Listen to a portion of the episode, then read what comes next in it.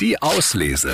Der André und die Morgenmädels Buchtipp. Ja, Gregor Gysi hat mal wieder ein Buch geschrieben und er gibt darin Einblicke in das komplizierte Wesen einer komplizierten Spezies, nämlich der Spezies des Politikers. Und vor allem gibt er Einblicke in deren Kommunikationsverhalten, was Politiker nicht sagen. Weil es um Mehrheiten und nicht um Wahrheiten geht. So heißt das Buch und wir hören mal ganz kurz rein.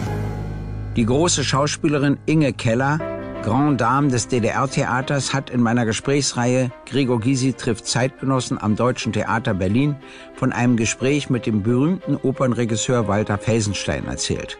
Eines Tages sei er auf sie zugekommen und habe gefragt, wie sie das nur mache. Was denn? fragte Inge Keller zurück. Felsenstein. Na, diese Naivität bei gleichzeitigem Kunstcharakter des Spiels.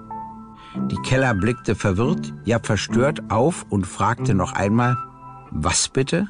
Da entschuldigte sich Felsenstein und wechselte sofort das Thema. Er hatte begriffen. Mit seiner Frage hatte er ein etwas Geheimnisvolles gerührt, das man lieber unangetastet lassen sollte.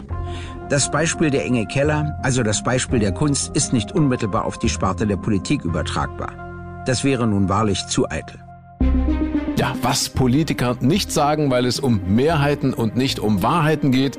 So also das neue Buch von Gregor Gysi. Es lohnt sich, weil heutzutage eben leider nichts mehr so einfach ist, wie man es gerne sagen möchte. Auch nicht für Politiker. Unser Lesetipp zum Wochenende. Gregor Gysi, was Politiker nicht sagen. Viel Spaß beim Lesen. Die Auslese.